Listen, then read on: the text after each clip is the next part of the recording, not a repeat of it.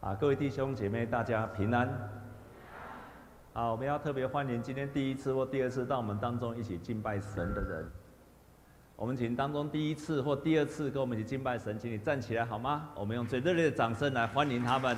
啊，这边有对，感谢神，非常欢迎啊，这边有，非常欢迎你，请坐。啊，希望能够以后下次可以继续到我们当中来跟我们一起敬拜神。啊，我先报告三件事情。第一件事情，我们看见最近啊，不管是我们台湾很多事情需要祷告，还有我们在国外，我们看见台湾很多的那个旱灾的地方很缺水，所以我们特别为这件事情祷告。我们也看见我们的邻近的国家，啊，特别是缅甸，缅甸啊那个地方，从昨天知道哦，你们有没有觉得嗡嗡的哈？是不是可以调整一下？非常大的那个，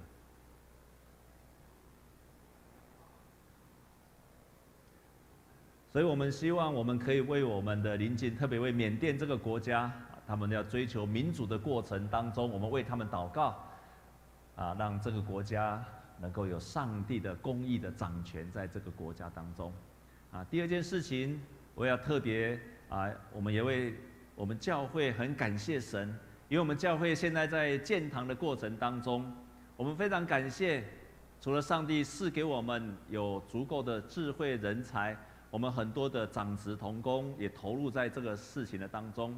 我们现在的进度，我们现在的进度大概在四月底五月初，我们会申请使用执照，使用执照之后才会开始室内装潢，所以我们还需要一段的时间，请各位继续为这件事工来祷告。我们也非常感谢神，我们所需要的经费是一亿三千万，啊，到这个礼拜为止，我们已经有一亿一千四百多万了。我们非常感谢神，我们用最大的热烈的掌声来感谢上帝丰盛的赐给我们。我们大概还有一亿五千多万的缺口啊，但是我相信神一定会供应。好，各位弟兄姐妹，我们也感谢弟兄姐妹非常热烈的奉献。啊，第三件事情。这个礼拜我们叫做棕树主日，也就是说，耶稣在这一个主日开始进入到耶路撒冷城，然后接下来在星期五的时候，我们有一个啊那个受难周的礼拜，然后到了接着耶，因为那一天耶稣就被钉死在十字架上，所以未来这一周我们叫做棕树主日。我们特别在圣经在周报上面有一些经文，你可以按着上面的经文来读，来默想耶稣基督为我们的生命开始走上十字架的道路，牺牲他的生命。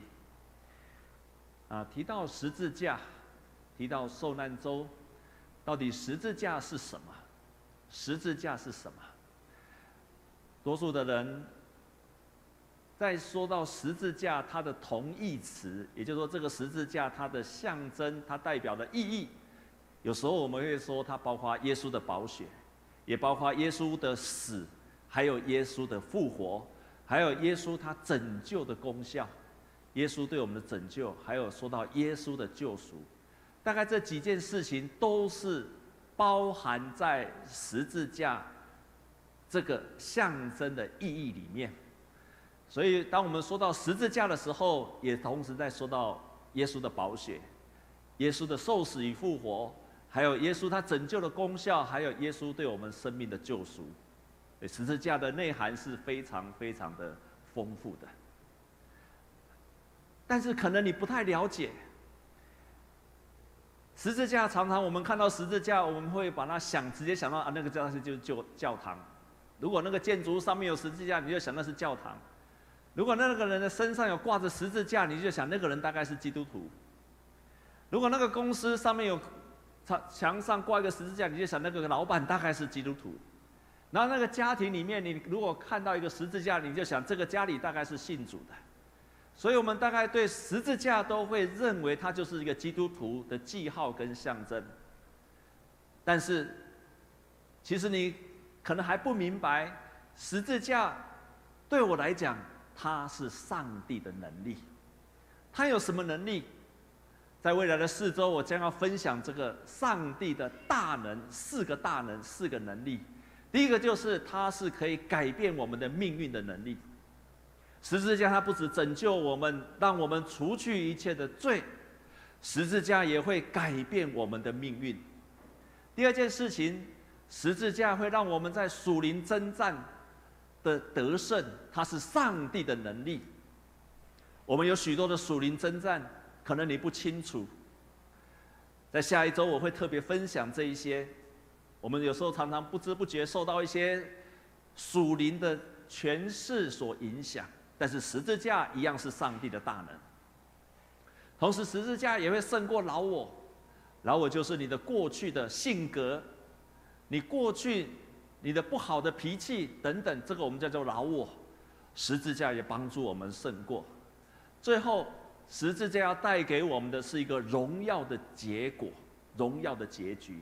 让我们的人生是充满了荣耀的结果的，所以在未来的四周，牧师鼓励你要来教会听，然后你更能够明白，原来十字架它不仅仅是一个记号跟象征，十字架也不仅仅是你的身上的一个装饰品，十字架是上帝的能力，这个能力有极大的权柄跟能力，让我们跟左边跟右边的跟他说。十字架就是上帝的大能。我从年轻到现在，一直有一个很，一直有个问题，常常困惑在我的心中：耶稣为什么要钉十字架？为什么要用这样的方式？难道不能够用其他的方式吗？为什么耶稣要流血，然后我们才能够得到拯救？为什么要那么残忍的方式？难道不能简单一点的方式吗？难道不能够让我们更明白的方式吗？亲爱的弟兄姐妹，你曾经或者现在有这样子的疑问的人，请你把手举起来。哦，很好。我可以跟你讲，我到今天为止，我都不明白为什么耶稣一定要钉十字架这件事情。我可以知道。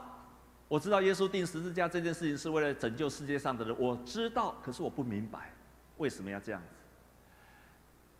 我知道耶稣流的宝血可以洗净我们一切的罪，可是我不明白为什么要这样子做，就是这个做法我非常的不明白。所以当我探讨这个事情的时候，我第一个要分享就是，原来就是人的恶，还有上帝的愤怒。如果不从上帝的愤怒，我们永远不知道为什么会需要有十字架。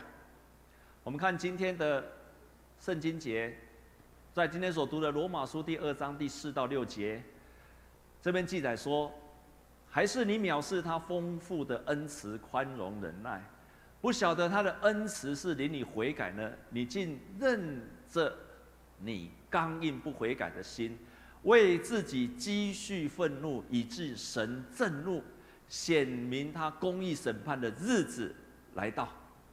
这边提到上帝，他是一位会愤怒的神。我们常常在教会提到上帝是慈爱的，上帝是满有恩典的。我们比较少去谈到上帝是会愤怒的。亲爱的弟兄姐妹，上帝会生气吗？会不会？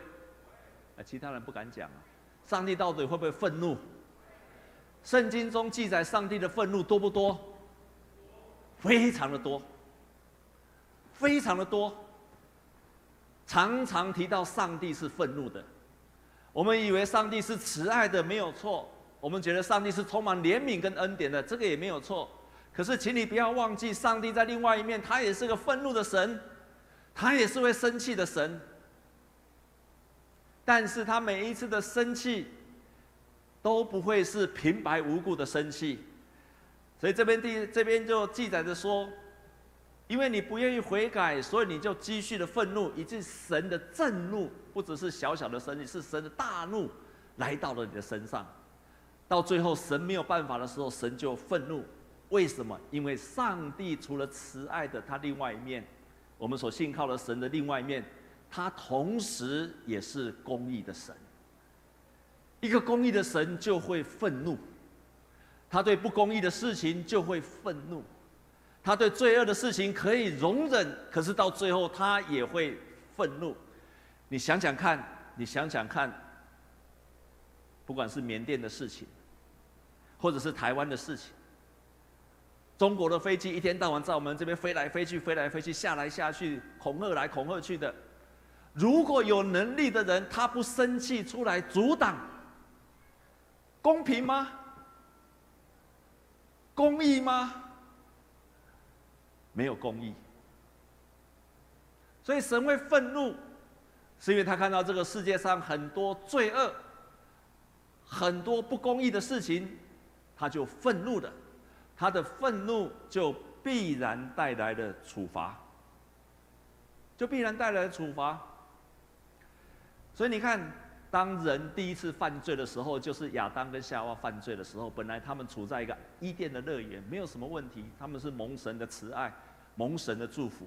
可是，在伊甸乐园的当中，人开始得罪了神，上帝的愤怒。这个愤怒，第一个结果就是地受了咒诅。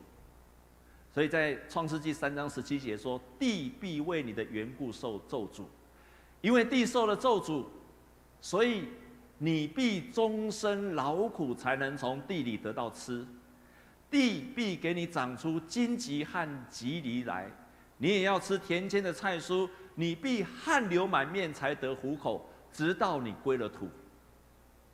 然后，当亚当跟夏娃被赶出去乐园的时候，接下来罪恶并没有停止。虽然上帝愤怒了，可是那个罪恶并没有停止。人的罪恶做得比以前更大，接下来的罪恶是什么？该隐这个哥哥杀死了自己的弟弟亚伯。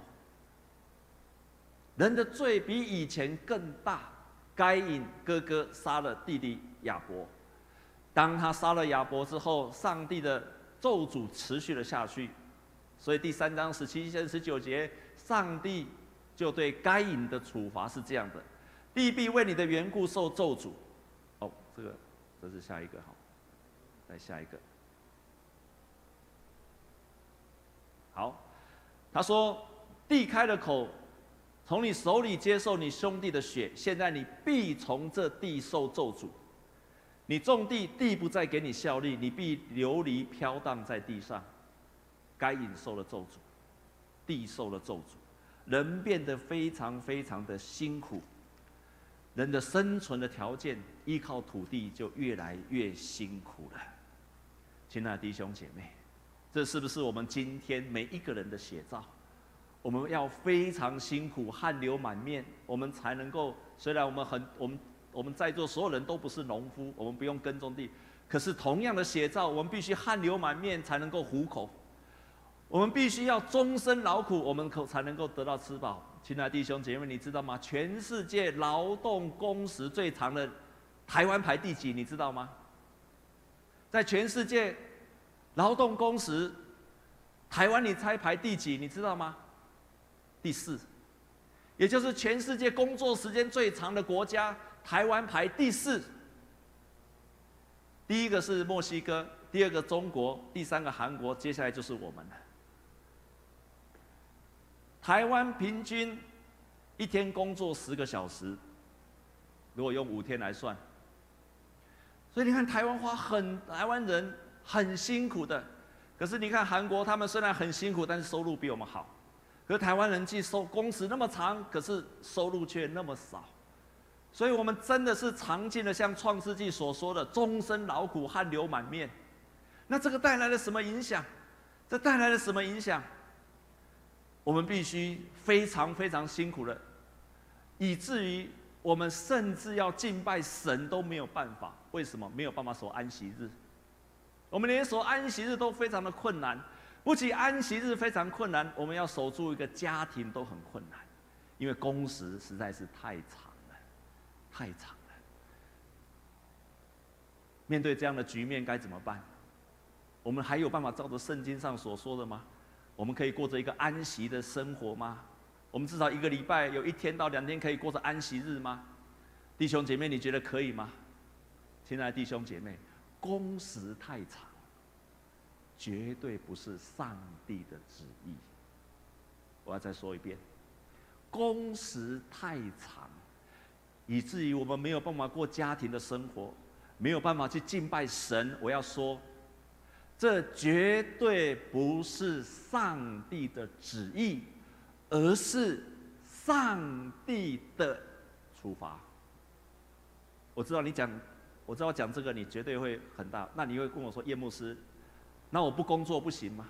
我又是吃人家的，我又是受雇的，我若不这样努力工作，我会丢了饭碗，该怎么办？我要跟你说一件事情，工时太长是不合上帝旨意的，因为上帝创造我们的时候就要我们安息。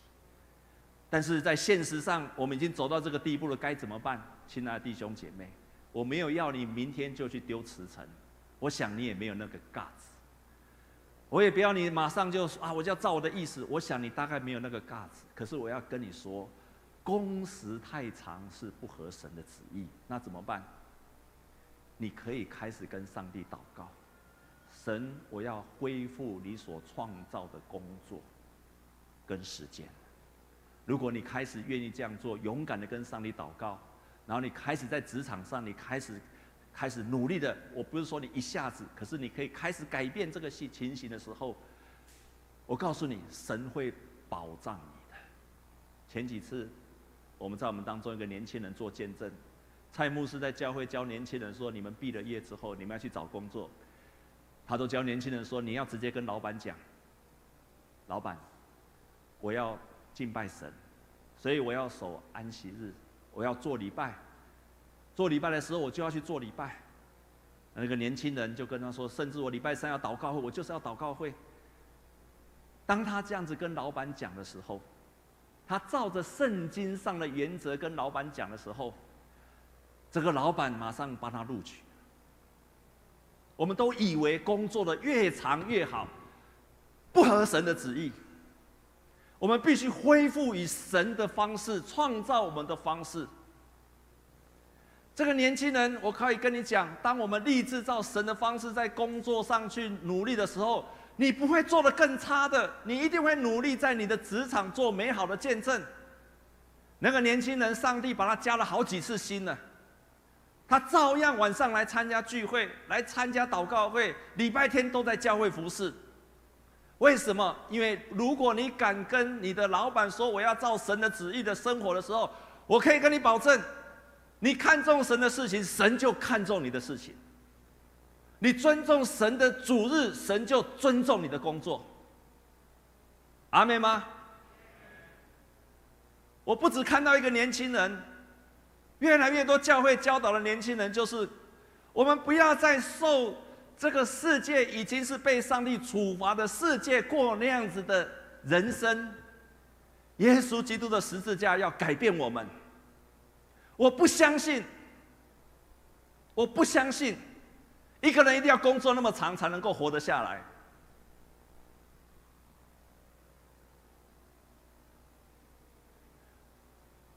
跟上帝求，神，我要照你的旨意去生活，请你帮助我。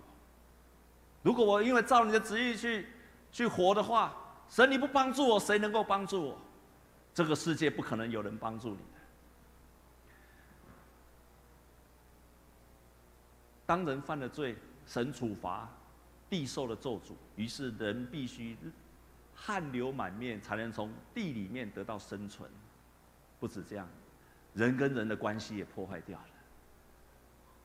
我们看下面，当亚当跟夏娃。犯了罪的时候，《创世纪》三章十六节，上帝对女人说：“我必多增加你怀胎的苦楚，你生产儿女必多受苦楚，你必恋慕你丈夫，你丈夫必管辖你。”本来是一个相爱的关系，变成管辖的关系的；本来是一个彼此相爱的关系，却变成了一个互相管辖的关系。不止这样子，该隐杀了他的兄弟之后，兄弟。亚伯，这个该隐说：“我不知道，我岂是看过我兄弟的事吗？兄弟变成没有关系的。”耶和华说：“你做了什么事？你的兄弟的血有声音从地里向我哀告了。兄弟鬩墙，兄弟互相的残杀，这个是人受了咒诅之后，当人犯了罪之后，上帝开始处罚了。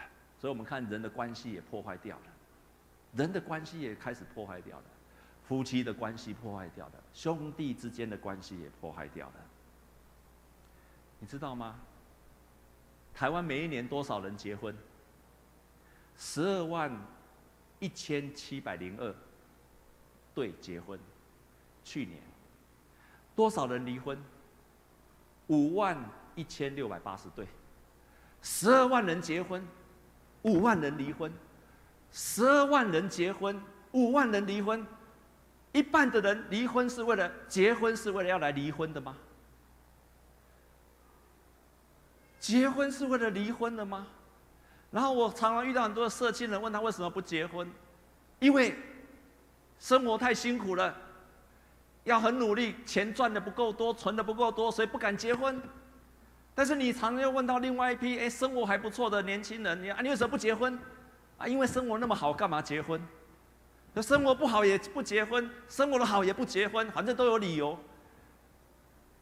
我可以跟你讲，这不合神的旨意，这不合神的旨意。人跟人失去了美好的亲密的关系，结了婚没有办法更好的关系。你看，经济的生活这么劳苦，然后再加上婚姻的关系又这么辛苦，我们如何建造家庭呢？家庭怎么可能存在呢？每天夫妻要那么累的辛苦，回到家里面，我们常常在父母小组，夫妻要叫他们有沙发时间坐下来好好谈的时间都没有了。然后接下来你看看，又不肯结婚，又很辛苦，家庭价值根本不可能存在。不止家庭价值不可能存在，在这样紧张的关系、这样子的这么辛苦的当中，我们看到太多太多台湾的精神疾病也一个一个跑出来了。最后的结果就是在上帝的处罚之下，我们生命当中，我现在讲的是一个大社会的局势，在这样的局势之下，我们除了这些，你还有你家里个人的问题，你自己人生个人问题，你因为你的上一代跟下一代所带来的问题，你的父母造造成的问题，延续到你这个问题，到你现在的问题，但是。人我们如何去解脱这一些？我们的命运有可能改变吗？我们的命运有可能改变吗？亲爱的弟兄姐妹，我一直不明白十字架的道理，直到我看了这张图片，我突然明白了。这个是在尼泊尔的迦蒂麦节，原来在他们的神话传说当中，有一个地主有一天做了一个梦，他说，这个梦里面。那个神明跟他说：“你如果要驱除灾祸，你如果要得到祝福，你就要把人给献上，你就要献一个人当做祭，那你才能够除去一切的这些咒诅、一切的处罚、一切的灾祸。”这个地主他后来没有献人，但是他献了牲畜。于是开始有了这个迦蒂麦节，这个迦蒂麦就是当时候跟他说话的那位女神。献给这个女神，因为这个女神决定了他的命运。于是这个地主他就每一年，他就杀牛、杀羊、杀鸡。在两千零八年这个节日，一共杀了，在两千零八年的时候，一共杀了五十万只的，请你注意听，不是五十家，五十万家，五十万只的牛，五十万头加起来的牛、羊还有鸡。为了什么？为了取悦这个神，为了除去，为了改变你的他的命运。然后在两千零一十四年，一共有二十五万只，你看几乎是激进的牛的大屠杀。我看了这个图片的时候，我终于明白为什么耶稣基督他要钉死在十字架上，因为人为了改变他的命运是不择手段。他想尽了一切的办法，要让他从这一切的咒诅也好、命运也好、困苦的人生当中得到解套。所以人会付上他所有的代价，为了改变他的命运。亲爱的弟兄姐妹，也许你没有杀，但在台湾，我们在这种景象看到杀猪不乏，看到这种杀猪的场面，拜拜。也许你没有杀猪。我们现代人比较文明，但是也许我们就拜拜，三生三心五过，然后来拜拜，为了取悦神明，好让我们的命运可以改变。这是我们在台湾社会仍然持续在发生的。可能你也没有在祭拜，但是我想你可能免不了会到庙里去，或者是算命等等。当你的命运受挫的时候，当你遇到人生没有办法去解释的，没有办法胜过的时候，人会用尽一切的要去献给神明，好让那个神明的愤怒不到他的身上。但是感谢神，你看到今天犹太人，今天犹太人仍然在献祭，如同耶稣两千年前甚至更久以前，全世界的人都在献祭，为了除去一切命运，改变他的命运。可是，耶稣基督他所做的就是，你要做的就是，当耶稣基督他自己。成为了那个生祭，他的祭物，他钉在十字架上，就好像是那个祭物一样。你只要做的，你不需要再献祭，你只要相信、接受耶稣基督，他就是那个代替的祭物。你只要相信这件事情，相信、接受、认罪、悔改，你只要做这四件事情，你不用再杀任何一只鸡。不用杀任何的牛去献祭，因为耶稣一次帮你献祭就永远有效。对你来说，你不需要再杀牛杀羊了，你只要相信、接受、认罪跟悔改，这个命运就会被改变了。你要做的就是这四件事情：相信、接受、认罪，而且悔改。相信耶稣基督在十字架上他已经被钉死了，这个事件。他会改变你的生命跟你的命运，你相信这件事情，然后你接受耶稣基督成为你生命的救主，然后你要认罪，你就不用再像以前杀猪杀羊，但是你要认罪。如果你生命当中的那个最细微的罪，你都愿意认罪，亲爱的弟兄姐妹，杀羊比较容易，买羊去献祭比较容易，还是认罪比较容易？请你告诉我。如果要你杀一只鸡就可以赎罪了，还有你要认罪跟就可以赎罪，你要杀鸡还是要还是要认罪？你要杀鸡还是认罪？我告诉你，认罪比杀鸡杀羊还要难，因为认罪是你要杀你自己，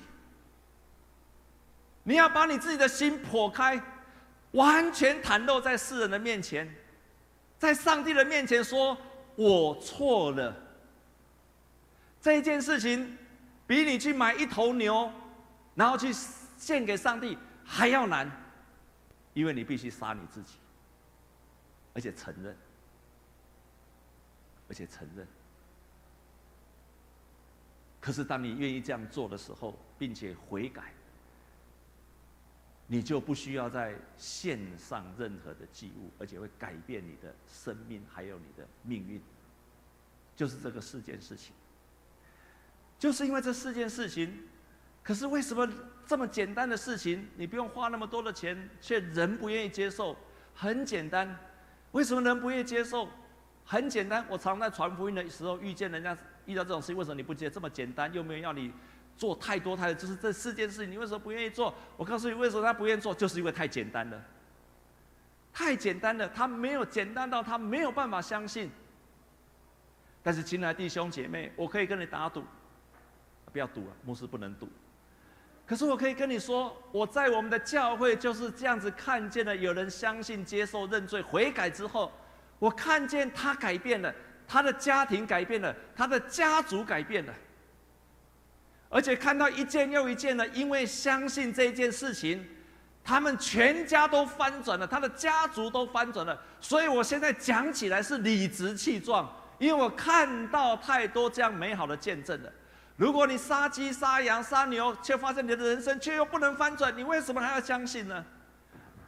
他当没有办法改变你的命运，你还是跟以前一样的时候，那么你说你有理性，合理吗？亲爱的弟兄姐妹，你只要做这四件事情：相信、接受、认罪、悔改，你就经历到你的命运整个被翻转过来。我看见在教会很多的弟兄姐妹，越来越多的弟兄姐妹，他们这样相信，然后被带领之后，然后你也许不太说，那我怎么相信的下去？我怎么相信的下去？我举一个例子，你就知道了。我举一个例子，你就知道了。好几个，差不多半年多以前吧，或者更久以前，我不太记得了。我喜欢跑步，跑到一半的时候，突然跑跑啊跑到最后呢，我后来这个膝盖就发炎，然后就很痛很痛，非常的痛，痛到没有办法，后来只好去看医生，啊，中医也看了，西医也看了，啊，然后呢，那个那个针也打了，药也吃了，然后呢，好了，再去跑又发炎了，又痛了，几乎这样子反反复复，让我不生其扰，但是医生也去看了。我该做的也都做了。我们教会的永同长老，那他们家里开了一个健身房，就在我们家的后面，哎，我们教会的后面，他就很好意，就跟我说：“啊，叶牧师，你去办个会员，你以后就多去运动嘛。”当我看到那个教练，我就跟他说：“啊，我这里痛，这里酸，这里痛。”他就说：“那、你这边怎样？”我说：“他就跟我讲一句话，他说：‘哈，我跟你讲，我跟你讲，你来后没有问题，一定会好，没有问题，一定会好。’”亲爱的弟兄姐妹，你相信吗？你相信吗？啊，没有问题，一定会好。我现在跟你告诫，我只有相信百分之四十，百分之六十是不相信。为什么？因为我过去就是看医生、找医生、吃的药都没有好，而且看的还不止一家，都没有好。然后这个教练，我心里还在想说，我心里还在想说。阿伯，你是在骗笑呀？难道你说会好就会好吗？我可以跟你讲，百分之六十，我心里想说，阿伯，你是在骗笑。你说会好就会好吗？我只有百分之四十的信心，百分之六十我是不相信的。当他第一次这样讲的时候，我是不相信的。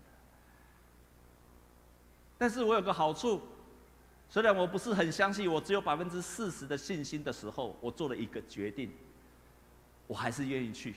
你知道为什么吗？为什么我只有百分之四十的信心的时候，我仍然每个礼拜就开始去那个健身房？你知道为什么我这样做？你知道吗？你知道为什么吗？阿伯是变喏，无法度啊，没有办法，我没有其他的办法。我既然有这个方法，我就试试看吧。我就用百分之四十的信心去试试看。当我这样试下去的时候，我就每天到每个一个礼拜就到那边去一次，一个礼拜时候到我就去，然后他叫我做什么我就做什么。哎，过了一段时间，哎，我的膝盖开始不痛了，而且越来越好，我又可以恢复跑步了。哇！我那个时候的信心从百分之四十看跳跳到多少了？百分之百的信心的，因为好了，我非常高兴。但是，我不止百分之四十好了，开始百分之百的信心的时候，我这次那个教练只要他说什么，他叫我在地上爬，我就爬。他叫我地上滚，我就滚；他叫我后空翻，我就后空翻。没有了，没有后空翻。他叫我做什么，我都过，我都做。叫我举那个不可能的重，我也举。或者什么，他叫我什么都做。为什么？因为我有信心的。然后他跟我说，我才明白，原来我不是只要止痛，因为我如果止痛之后，我如果同样的习惯再来，同样去跑步，我的肌肉不够发达，不够强壮，我的病会再来的。所以他现在告诉我说。他现在要训练我的肌肉，让我的肌肉，然后调整我跑步的方式。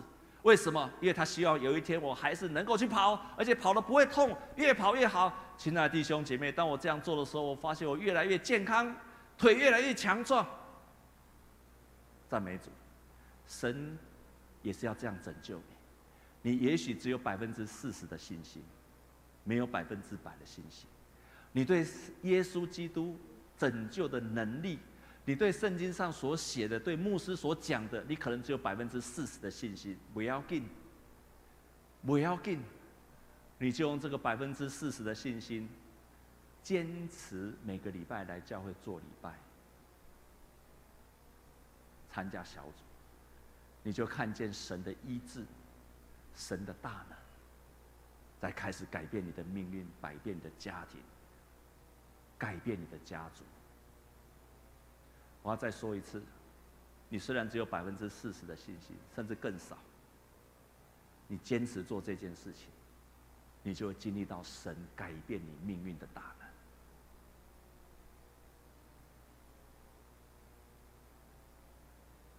不要只有做礼拜，要参加小组，好让属灵的前辈告诉你应该要怎么做，调整你，你就会经历到上帝改变你的命运。在我们教会，越来越多的人，人际关系改变，夫妻的关系改变，父子的关系改变，事业改变，工作的关系改变。家族的命运改变，愿这样的改变也临到你的身上。也许你只有百分之四十的信心，但是坚持做这件事情。我们同心来祷告，天父，我们感谢你，感谢你，因着耶稣十字架的大能，要翻转，要改变我们的命运，要让我们的人生可以。不管遇见多大的灾难，不管我们过去的人生是我们觉得我们充满了倒霉厄运，主啊，我们深信借着耶稣基督在十字架上的大能，耶稣基督，你已经为我们献祭，而且让上帝的处罚不在我们的身上了。我们可以再一次的坦然的到你的施恩的宝座前，我们感谢那十字架的大能，谢谢你，奉耶稣基督的名祷告，阿门。